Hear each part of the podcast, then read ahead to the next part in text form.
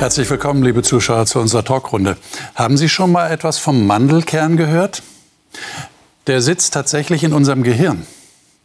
Und dieser Mandelkern speichert Emotionen und emotionale Ereignisse, die wir in unserem Leben haben. So stark, dass wir die wahrscheinlich nie mehr vergessen. Und die kommen dann irgendwann, wenn wir durch Gerüche, durch äh, visuelle Eindrücke wieder daran erinnert werden oder durch andere Sinneswahrnehmungen, kommt das plötzlich wieder hoch und wir erinnern uns, weil das eben gespeichert worden ist. Mit dem Denken an bestimmte Dinge, mit dem Gedächtnis und mit dem Vergessen ist das ja so eine Sache. Und wir ärgern uns manchmal, dass wir Dinge vergessen. Aber eigentlich sollten wir nicht Dinge vergessen, die uns wirklich bewegt haben, die uns berührt haben in unserem Leben. Beim Volk Israel war das so, dass Gott große Sorge hatte, dass sie ihn vergessen und dass sie vergessen, was er ihnen alles Gutes getan hat, als er sie durch die Wüste von Ägypten ins gelobte Land geführt hat. Wir wollen mal heute nachschauen, was Gott dazu zu sagen hatte und auch überlegen, wie es möglich ist, an Dinge zu denken und sie nicht zu vergessen, vor allem wenn es um etwas so Wichtiges geht wie die Beziehung zu Gott. Ich bin gespannt, was meine Gäste dazu sagen werden und dies sind heute meine Gäste. Brigitte Rottach ist mit einem Pastor im Ruhestand verheiratet und war viele Jahre mit ihm im kirchlichen Gemeindedienst tätig. Sie hat vier erwachsene Kinder und drei Enkel. Derzeit arbeitet sie in einer psychiatrischen Klinik in Süddeutschland und freut sich über die Begegnung mit Menschen. Luise Schneeweiß arbeitet halbtags als Fernkursbetreuerin für das Hope Bibelstudieninstitut in Österreich und in der anderen Hälfte ist sie Geigenlehrerin und Orchesterleiterin an einem christlichen Gymnasium in Oberösterreich. Beides, der Glaube an Gott und die Musik, sind ihr wichtig.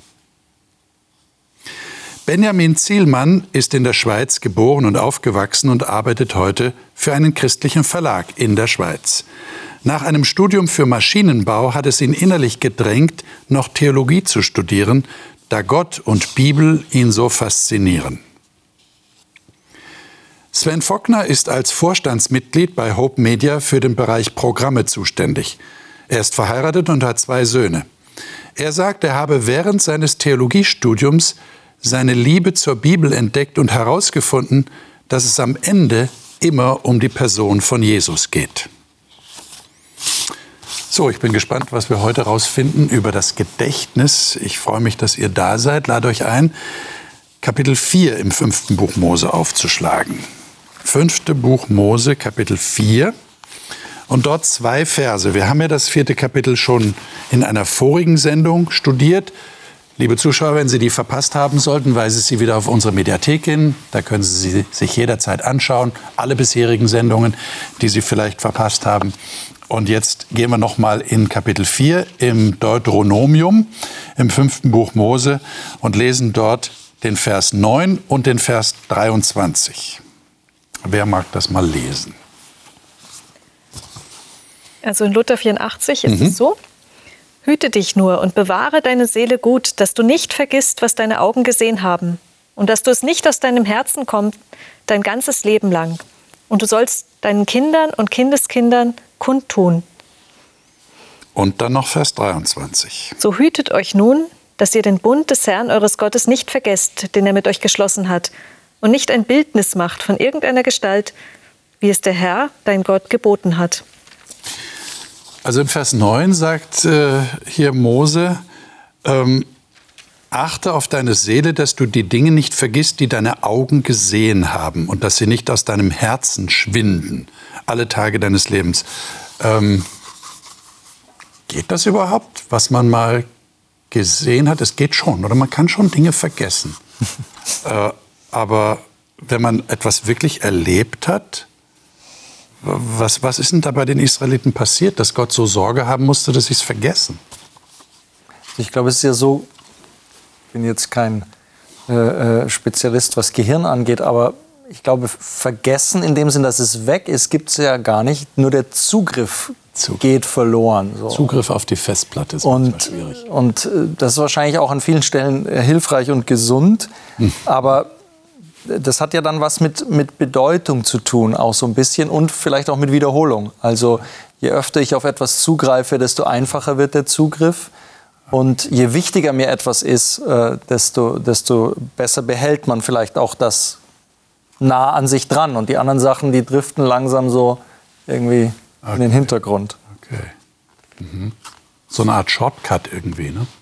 Mhm. Dass man, Favoriten. man leicht drauf zu. Favoriten, genau. Und ja. es ist auch was anderes, ob man jetzt vergisst im Sinne von, dass die Information weg ist. Das passiert sicherlich nicht, aber dass es aus dem Herzen kommt, wie es hier im Text heißt. Mhm.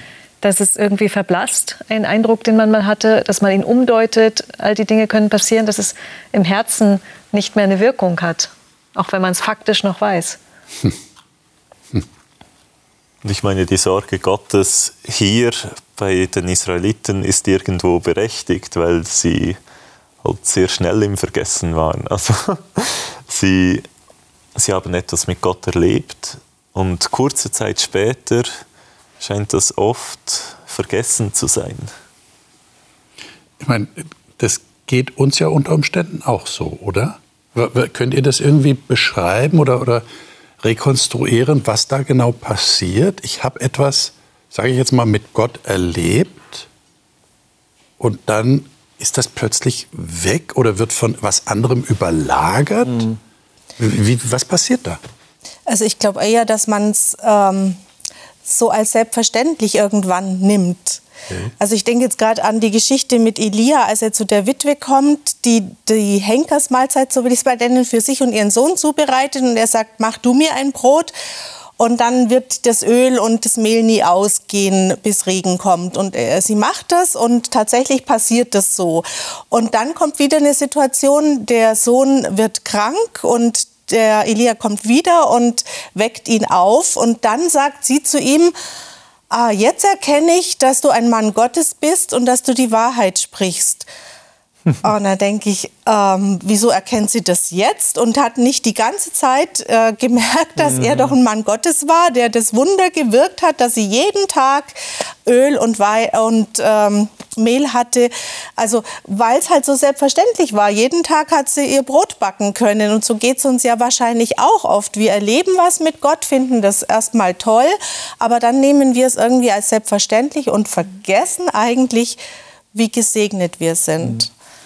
Das erinnert an das Mannabrot, mhm. das die Israeliten hatten. Es war ja eigentlich ein tägliches Wunder, aber sie haben es dann nicht mehr als ein Wunder wahrgenommen. Mhm. mhm.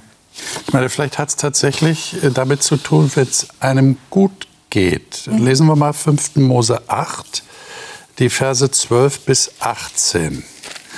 Da geht es genau um diesen Punkt. Also Gott hat durch Mose den Israeliten schon irgendwie angekündigt, ähm, warum sie oder in welchem Zustand sie wahrscheinlich eher vergessen werden. Mhm. Lesen wir mal ab Vers 12 bis Vers 18. Ich lese nach der Elberfelder. Okay.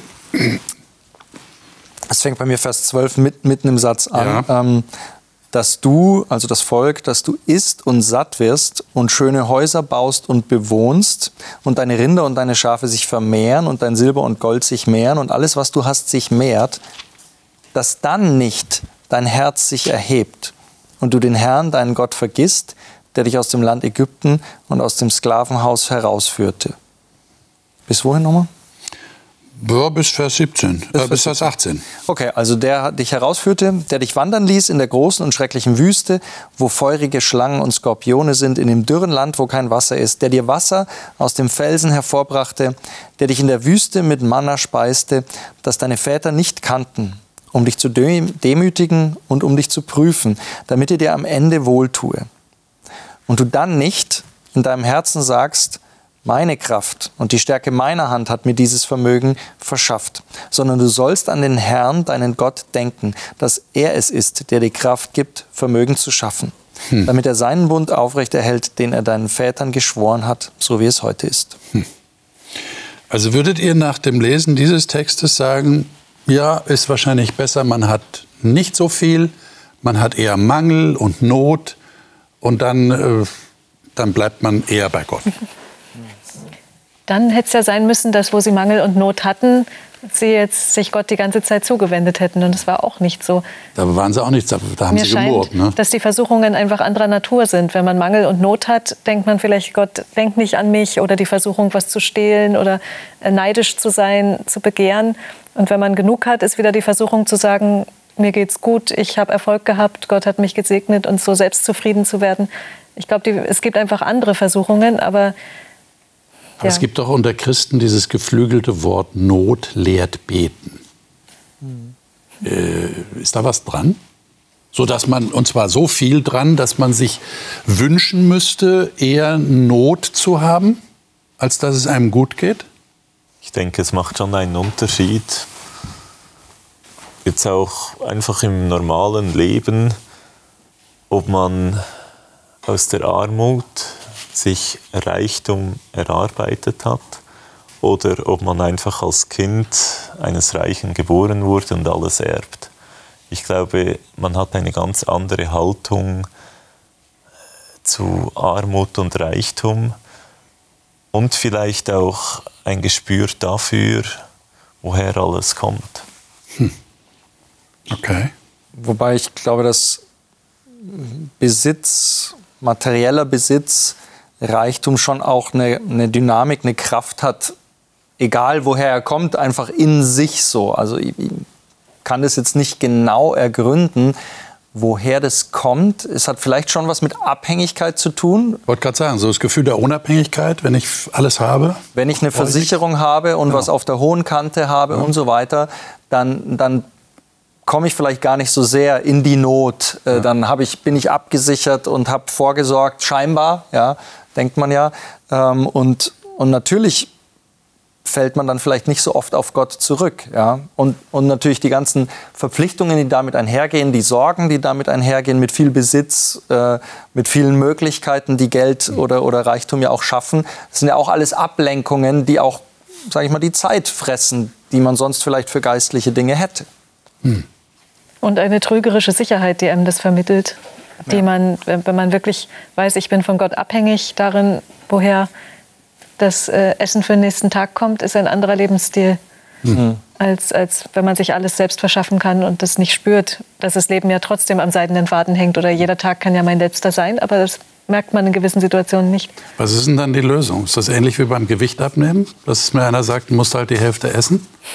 Das heißt, ich habe dann halb so viel, ich gebe weg mhm. und sage, ich will bewusst mich nicht so abhängig machen von meinem Besitz, was ich habe? Wäre eine gute Möglichkeit. Kann spenden, kann Leuten Gutes tun und habe selber nicht mehr so viel und bin dann abhängiger von Gott. Würde das funktionieren oder geht das nicht? Ich denke, es, es kommt wieder auf, haben wir ja auch in der letzten Sendung besprochen, aufs Herz an. Okay. Ähm, wir, also wir fühlen uns vielleicht gar nicht so reich, aber in den Augen eines Großteils der Weltbevölkerung sind wir sehr reich. So, ja? Aber ich, ich könnte wahrscheinlich trotzdem sagen, mein Herz hängt nicht an dem Reichtum. Und genauso könnte das vielleicht auch ein Millionär sagen, wo ich mir denke, ja, der äh, äh ist ja ganz weit weg von Gott, so viel wie der hat. Also ich, ich denke, dass solche Schritte wie Geld auch mal loslassen, Geld für einen guten Zweck geben, freizügig sein, dass das sehr gute Schritte sind. Aber im Grunde kommt es darauf an, was, was im Herzen passiert und ob, ob man da diese Freiheit hat und dieses Gedächtnis vielleicht auch hat, so innerlich. Äh, hier wird ja auch die Leistung angesprochen. Also wir könnten sagen, nicht der Besitz oder die Leistung an sich ist das Problem, sondern meine Einstellung dazu. Mhm. Könnte man so zusammenfassen. Gott gibt ihnen ja den Besitz. Also das kann ja nicht Gott das gibt, Schlechte sein. Genau, Gott der Segen nicht, Gottes. Ne, er, ist ja er sagt hier nicht, sie sollen es äh, nicht Wohlstand äh, haben, ja. sondern doch, er lässt es zu. Und doch muss ich aus meiner persönlichen Erfahrung sagen, ich habe mehr Erfahrungen mit Gott gemacht und Wunder erlebt, als ich kein Geld hatte und Geld brauchte, mhm. als jetzt, wo ich einen fixen Gehalt habe und, und genug Geld zur Verfügung habe. Also da merke ich schon einen Unterschied. Mhm ja, jetzt ist das Auto mal kaputt, dann mhm. muss man das halt bezahlen, aber das Geld ist da. Oder man hat die Versicherung und so weiter. Aber da, wo ich kein Geld hatte, wo ich studiert habe, wo ich das Studium selbst bezahlen wollte, das zweite Studium, da habe ich viel mehr Erfahrungen mit mhm. Gott gemacht, wenn es ums Geld oder darum geht, ähm, ja, wie komme ich durch? Mhm. Ich meine, da wäre ja jetzt genau die wichtige Frage, wie bewahrt man sich die Erinnerung an diese Erfahrungen, die man gemacht hat, wo man noch nicht so viel hatte, jetzt in der Zeit, wo man mehr hat und wo man diese direkte Abhängigkeit nicht mehr so stark spürt. Wie bewahrt man sich das? Das ist ja genau der Punkt hier.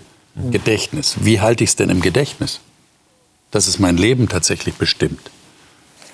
Und nicht nur eine schöne Erinnerung ist, die ich mal irgendwie meinen Kindern erzähle. Ja, da habe ich mal eine Zeit gehabt, da habe ich tolle Erfahrungen mit Gott gemacht, weil ich da nicht so viel hatte. Aber jetzt habe ich ja genug.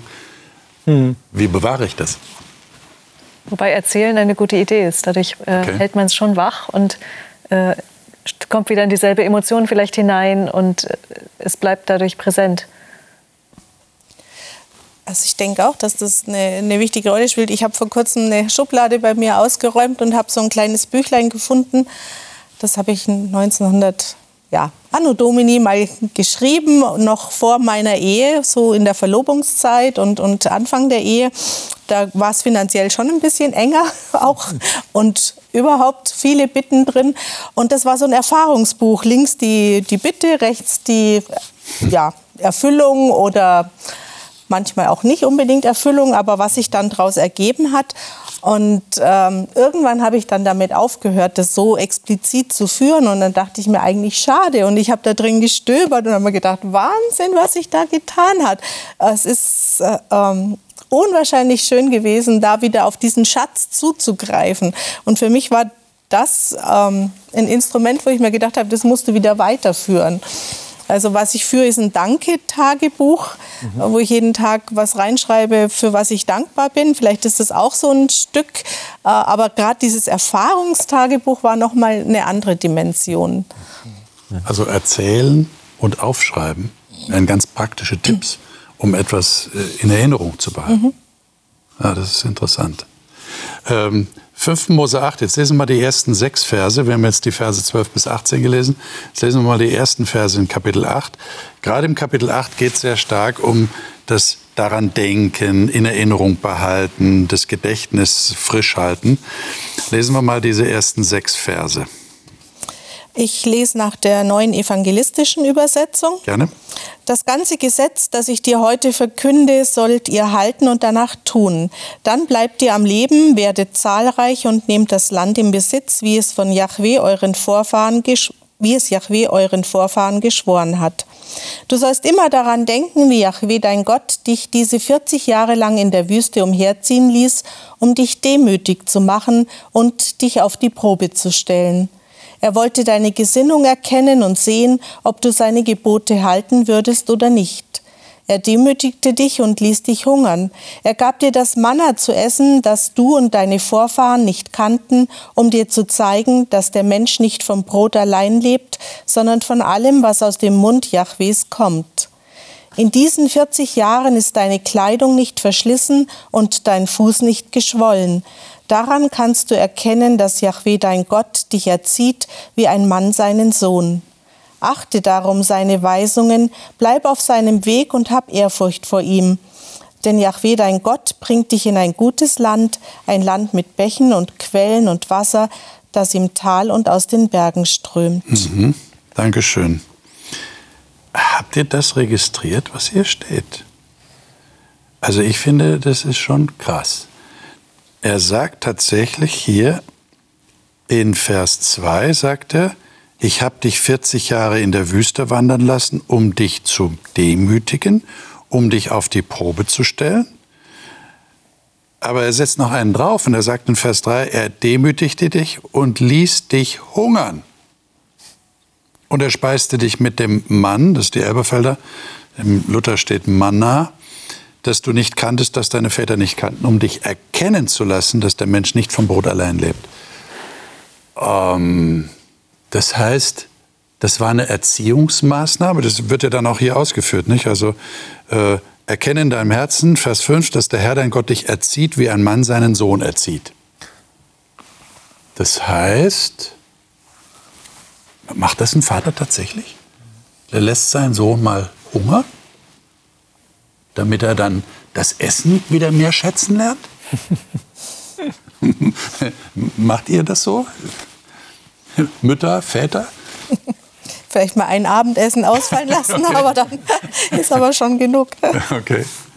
Ja, ja, aber natürlich muss man Kinder in einer gewissen Weise, also man kann, wenn man sie rundherum immer so in Watte packt und, und äh, ihnen den Weg immer äh, vorbahnt und alles für sie erledigt, dann werden sie ja unselbstständig. Wobei ich nicht glaube, dass das hier das Ziel war. Also okay. Gott wollte sie nicht in eine Selbstständigkeit führen, sondern in eine Abhängigkeit.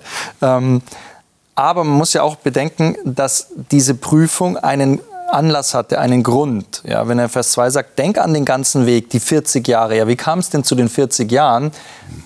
Dass sie eben deutlich gemacht haben als Volk, dass sie nicht auf Gott vertrauen und dass sie sich nicht vorstellen können, dass er sie in das Land bringt und dass er ihnen beistehen kann, dass er ihnen den Sieg über die anderen Völker geben kann. Also da war ja ein Problem und jetzt geht Gott dieses Problem an und sagt, okay, dann gehen wir noch mal 40 Jahre und dann lernen wir gemeinsam, dass dem Herrn alles möglich ist und dass der Mensch nicht vom Brot abhängig ist, sondern eigentlich von Gott. Und dann können wir es nochmal versuchen, in dieses Land reinzugehen. Okay.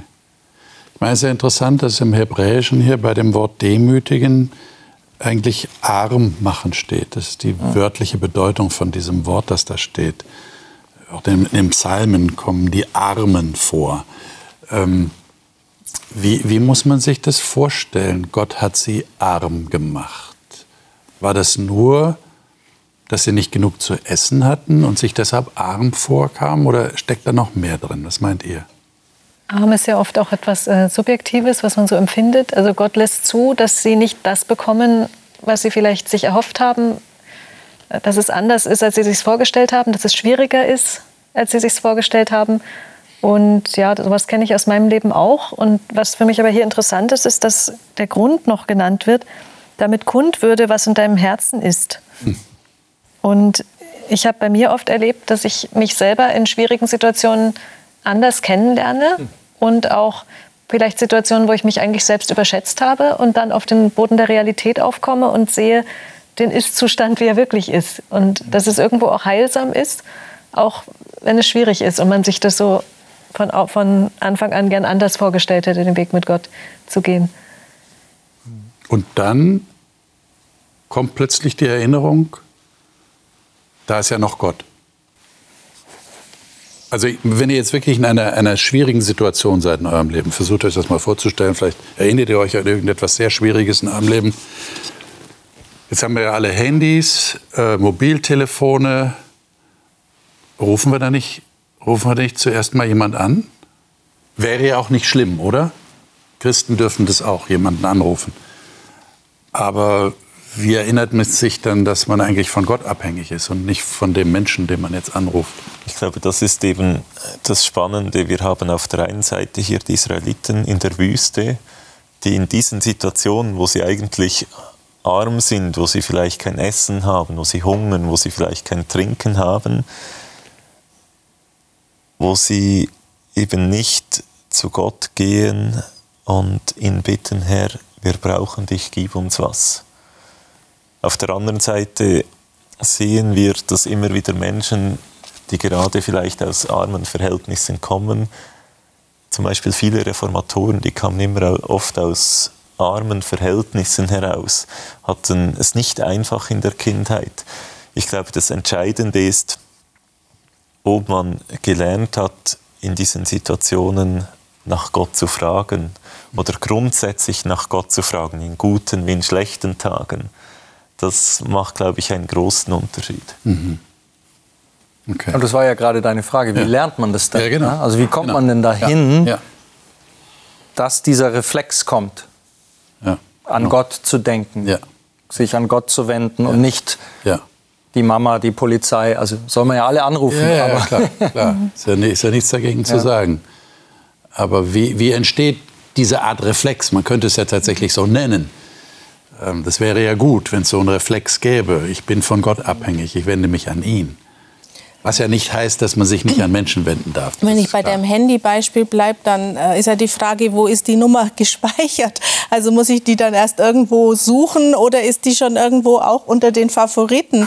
Also wenn ich ständig die Beziehung zu Gott habe, dann ist es ganz selbstverständlich, dass er der Erste ist, auch wenn ich vielleicht jemand anderen auch anrufe. Aber dass er einer meiner ersten Gedanken ist, an wen ich mich wende, das, das ist, ist ja ganz normal, weil, weil er ja ständig präsent ist in mir, an mir. Und ich mich dann an ihn wenden werde. Habt ihr den Eindruck, dass ihr in einem Erziehungsprozess seid, den Gott mit euch hat? Weil er das ja hier erwähnt, ne? Dass der Herr dann Gott dich erzieht, wie ein Mann seinen Sohn erzieht. Habt ihr das Gefühl, dass Gott euch erzieht? Ja. Wie oft. macht er das? Sehr oft. Äh, ich finde etwas interessant hier in Vers 3, was mir noch aufgefallen ist. Er lässt sie hungern und speiste sie mit Manna. Mhm. Also das ist ja irgendwie ein Widerspruch in sich selbst. Ja? Denn das ist ja nahrhaft gewesen, davon konnte man ja leben. Und das habe ich auch manchmal erlebt, dass ich vielleicht etwas Bestimmtes gerne möchte und danach hungere und etwas anderes bekomme. Und, äh, und dann bist du enttäuscht? Vielleicht erstmal enttäuscht bin, aber langfristig dann auch, auch sehe, dass es auch gut ist oder dass, dass Gott trotzdem für mich sorgt. Vielleicht nicht auf die Art und Weise, wie ich es mir zuerst gewünscht hatte. Okay. Und wie, wie geht das dann ganz praktisch? Also du bist enttäuscht, dann gehst du zu Gott und sagst, ich bin enttäuscht, weil ja. ich habe nicht das gekriegt, was ich eigentlich wollte. Und dann, dann teilt dir Gott irgendwie mit, sei nicht enttäuscht, das ist besser für dich. Oder mit der Zeit komme ich drauf. Oder mit der Zeit kommst du drauf. Oder er erinnert einen. Also äh, okay. dieser, dieser Geschichtsaspekt oder diese langen Zeiträume, äh, diese Erfahrungen mit Gott, ich glaube, das ist ja, äh, warum, warum ihm das so wichtig ist, weil wenn ich immer nur im Augenblick lebe, so ja, und immer in äh, das, das ist aber, es passiert nichts Neues unter der Sonne, steht auch in der Bibel. Deswegen kann man sich ja erinnern und dann auch vertrauen. Also durch Erinnerungen wird ja auch ein Vertrauen dann möglich, zu sagen, ich bin enttäuscht, aber ich habe es ja jetzt schon ein paar Mal erlebt, dass es dann im Rückblick, das kann man in der Situation gar nicht so beurteilen, aber im Rückblick kann man dann sagen, 40 Jahre, es war zwar hart, aber unsere Kleider sind nicht verschlissen, unser Fuß ist nicht geschwollen, wir sind, obwohl es nichts zu essen gab, irgendwie durchgekommen. Es wird gut werden, so, ja. Und ihr würdet sagen, dieser Lernprozess ist jetzt mit dem Alter fortgeschritten? Mhm. Und ihr seid jetzt so an dem Punkt, wo ihr sagen könnt, ich habe jetzt genug Material, in Anführungszeichen, auf das ich zurückblicken kann und das mir hilft, ähm, vertrauensvoller in die Zukunft zu schauen. Kann man das so sagen? Ihr seid nicht so ganz sicher? Ich würde schon sagen. Du wirst schon sagen, ja. Ich glaube, dadurch, dass man immer wieder erlebt hat, wie, wie Gott einem nicht im Stich gelassen hat, das hilft mir schon heute, auch wenn Probleme da sind. Ich denke, je mehr man älter wird, vielleicht auch mehr Verantwortung übernimmt, dann gibt es auch größere Probleme manchmal, oder? Mhm. Und, und ich denke, da hilft einem diesen, diese früheren Erfahrungen schon zu wissen, auch in diesen größeren Sachen kann ich Gott vertrauen. Aber die müssen einem dann in dem Moment, mhm. oder was heißt müssen, die sollten einem in dem Moment tatsächlich einfallen. Ja. Also wenn man so richtig drin ist und enttäuscht ist und sagt, warum passiert das jetzt? Ja, das habe ich mir wirklich nicht gewünscht, dass das passiert. Kann ja alles Mögliche sein. Es kann eine, eine furchtbare Diagnose sein, es kann ein Unfall sein, es kann Geldverlust sein, es kann Verlust von Menschen sein. Äh, und dann wie, wie, wie, geht, wie, wie geht das da? Wie muss man sich das vorstellen? Dann, dann hält man inne und sagt, jetzt erinnere ich mich daran, dass Gott doch da war in einer solchen Situation der Vergangenheit. Es ist immer meine Entscheidung, ob ich von den Erfahrungen der Vergangenheit auch Gebrauch mache. Okay. Sie sind schon irgendwie da, ja. aber es ist meine Entscheidung, wieder auf sie zurückzugreifen oder auch bewusst vielleicht zu sagen, ja, jetzt erinnere ich mich. Passiert ja nicht immer automatisch. Ne? Ja. Aber dieses Innehalten, glaube ich, ist sehr entscheidend. Mhm. Man braucht diese Zeit zum Innehalten, um überhaupt die Möglichkeit zu geben, sich die Möglichkeit zu geben, diese Erinnerungen wieder aufkommen zu lassen. Habt ihr das auch schon mal erlebt, dass ihr vielleicht erinnert worden seid von jemand anderem oder dass ihr jemand anderen erinnert habt und sagt, denk doch mal dran, weißt du noch, oder hast du mir nicht erzählt, wie es dir vor Jahr und Tag gegangen ist? Und vielleicht ist das eine Ermutigung für dich? Also das wollte ich auch vorhin gerade sagen. Es geht ja oft über andere. Entweder sie, sie selber ermutigen mich durch ihre Erfahrungen, ähm, eben weil sie es schon durchlebt haben, aber ich nicht. Sie haben eine schwere Krankheit überstanden, ich noch nicht. Ich stecke vielleicht gerade noch ganz am Anfang der Diagnosen. Ähm, und da kann ich auch bestärkt rausgehen. Ich muss ja nicht alles schon erlebt haben und durchgemacht haben, um mich erinnern zu können. Äh, darum hat uns Gott ja auch in eine Gemeinschaft gestellt, damit wir uns gegenseitig auch erinnern und, und bestärken. Hm. Das finde ich einen tollen Gedanken, dass auch die Erfahrungen anderer ein Schatz sind, auf den ich auch zurückgreifen kann. Ich muss es nicht mal selbst erlebt haben, mhm. sondern kann mich auch erinnern, wie es bei dem und dem war oder was ich dort gehört habe. Da bekommt dann die Gemeinschaft gläubiger Menschen eine ganz neue Bedeutung, mhm. ja, wenn ich auch von den anderen profitieren kann, mhm. von ihren Erfahrungen, die sie gemacht haben. Ja, das ist sicher wichtig. Ich habe noch einen Text hier, in, also es ist eigentlich auch eine Wiederholung. Äh, von 5 Mose 8, Texte, die wir zum Teil schon gelesen haben zumindest, aber noch nicht alle davon. Und zwar 5 Mose 8, den Vers 3. Ich lese den mal kurz. Er demütigte und ließ dich hungern, den hatten wir ja gerade gelesen. Er speiste dich mit Manna, das du nicht kanntest, das deine Väter nicht kannten, um dich erkennen zu lassen, dass der Mensch nicht von Brot allein lebt, sondern von allem, was aus dem Mund des Herrn hervorgeht, lebt der Mensch. Und dann Vers 11. Nimm dich in Acht, dass du den Herrn, deinen Gott, nicht vergisst, indem du seine Gebote und seine Rechtsbestimmungen, seine Ordnungen, die ich dir heute gebe, nicht hältst. Und dann würde ich jemand von euch bitten, noch 19 und 20 zu lesen. Ich kann aus der Luther lesen. Mhm. Wirst du aber den Herrn, deinen Gott, vergessen und anderen Göttern nachfolgen und ihnen dienen und sie anbeten, so bezeuge ich euch heute, dass ihr umkommen werdet. Eben wie die Heiden, die der Herr umbringt vor eurem Angesicht, so werdet ihr auch umkommen, weil ihr nicht gehorsam seid der Stimme des Herrn, eures Gottes. Hm. Also da könnte man so überschreiben, vergessen ist tödlich. Ne? so klingt es. Also äh, Vorsicht, nicht vergessen. Aber mein Blick fällt jetzt nochmal auf den Vers 3. Äh, das ist ja ein Wort, das Jesus dem Teufel bei der Versuchung entgegengehalten hat, als der zu ihm gesagt hat, mach doch aus diesen Steinen Brot. Nicht? Jesus hat 40 Tage gehungert, hat praktisch die Wüstenerfahrung des Volkes nacherlebt und war natürlich wahnsinnig hungrig am Ende dieser Zeit. Und da sagt der Teufel, wenn du Gott bist, beweise es, mach aus den Steinen Brot. Und dann zitiert Jesus diesen Text. Der Mensch lebt nicht vom Brot allein, sondern von allem, was aus dem Mund des Herrn hervorgeht, lebt der Mensch. Was genau ist denn damit gemeint? Wie lebt denn der Mensch von dem, was Gott sagt? Und warum wird das gerade hier in einen Gegensatz gestellt zu dem Brot. Brot als Grundnahrungsmittel, um am Leben zu bleiben. Das eine ist so das äh, Physische, das wir alle kennen. Für Brot können wir aber in der Regel auch selber sorgen. Hm. Da können wir uns eindecken. Früher musste man anbauen, wir kaufen es. aber da gibt es auch noch andere Bedürfnisse des Menschen, geistliche Bedürfnisse, die man nicht sehen kann, die trotzdem da sind. Und nur für die physischen Bedürfnisse zu schauen, oder für die, die unser Leben hier ausmachen, das ist nicht genug. Hm. Das würde ich da reinlesen. Okay. Vielleicht kann man auch so die ewige Perspektive schon mit reinbringen, denn das Brot kann einen ja nur auf Zeit am Leben halten. Irgendwann ist vorbei. Ja, aber das Wort Gottes, das am Anfang alles geschaffen hat, das von den Toten auferwecken kann, das ist das, was was wirklich das Leben schenkt und damit kriegt es halt eine andere Dimension. Vielleicht wirft man den Christen ja manchmal so vor, diese Vertröstung aufs Jenseits, ne? alles, so hält man die Massen schön ruhig, die wollen dann auch nicht zu viel, die stellen nicht zu viele Ansprüche, weil die kriegen das alles dann äh, nach dem Tod.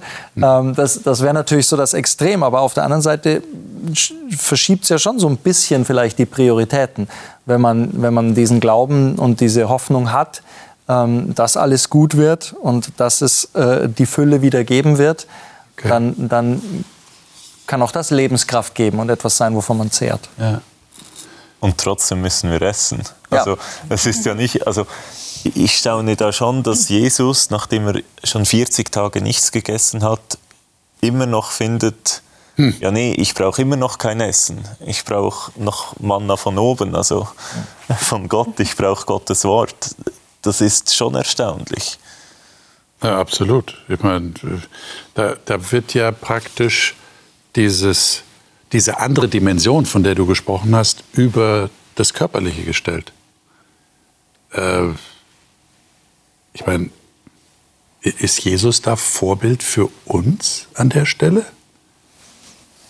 Oder würden wir sagen, nee, also das kann man, das kann man von niemandem verlangen, dass er bei größtem Hunger auf Essen verzichtet, weil er sagt, ich, ich habe eine andere Speise, ich habe eine andere Nahrung, die kommt von Gott und dadurch lebe ich. Es ist ja so, vielleicht wieder so eine Frage, Küken oder, oder äh, Ei oder Küken, äh, Henne, was kam zuerst? Also manchmal habe ich den Eindruck, dass, dass man ja versucht, sich die göttliche Speise zu erarbeiten, indem man irgendwie verzichtet und fastet und so weiter. Mein Eindruck, weiß ich nicht, vielleicht täuscht es, aber mein Eindruck war, wenn, wenn Jesus Zeit mit seinem Vater verbracht hat, dass es für ihn keine Belastung war dass wenn er Nächte durchgebetet hat, dann stelle ich mir nicht vor, dass er sich da irgendwie quält und peinigt und, und das durchzieht auf Teufel komm raus, schon fast so, sondern dass das etwas war, was ihn erfüllt hat, was ihm Kraft gegeben hat, was für ihn ein Genuss war. Ja, ähm. Trotzdem mussten nachher die Engel kommen und Jesus stärken. Ja, ja, also, ja. Mhm. Richtig. Also der war schon am Ende irgendwo. Also aber die Frage ist halt, was, was war zuerst? Also ist er, in, ist er in diese Extremsituation reingegangen, um irgendetwas zu erreichen? Oder hat er etwas erreicht, was ihn in diese Extremsituation geführt hat? Weiß, manchmal erlebt man ja so Tage mit einer schönen Wanderung oder man ist an irgendeinem Projekt so dran, dass es einen so erfüllt, dass man gar nicht merkt. Und man geht vielleicht auch über seine körperlichen Grenzen hinaus und dann am Abend merkt man, boah, pff. Aber, aber dann war quasi die schöne Erfahrung, oder das Positive war der, war der Grund für die Entbehrung ein Stück weit und nicht die Entbehrung hat die positive Erfahrung äh, äh, ermöglicht oder bezweckt. Ich weiß nicht, ob das Sinn macht. Unsere Sendezeit geht schon rasant zu Ende. Ich habe noch eine letzte Frage an euch und das ist eine sehr persönliche Frage. Ich, ich traue mich fast nicht, sie zu stellen und ihr müsst entscheiden, ob ihr sie beantworten wollt. Ich stelle sie mal so ganz plakativ. Ist Gott die Priorität in eurem Leben? Und, und antwortet nicht zu schnell, weil wir Christen sind schnell bei der Hand. Ich weiß das aus eigener Erfahrung. Dass wir sagen, ja, natürlich. Ich meine, das ist die Antwort, was jeder erwartet von einem Christen. Gott ist meine Priorität.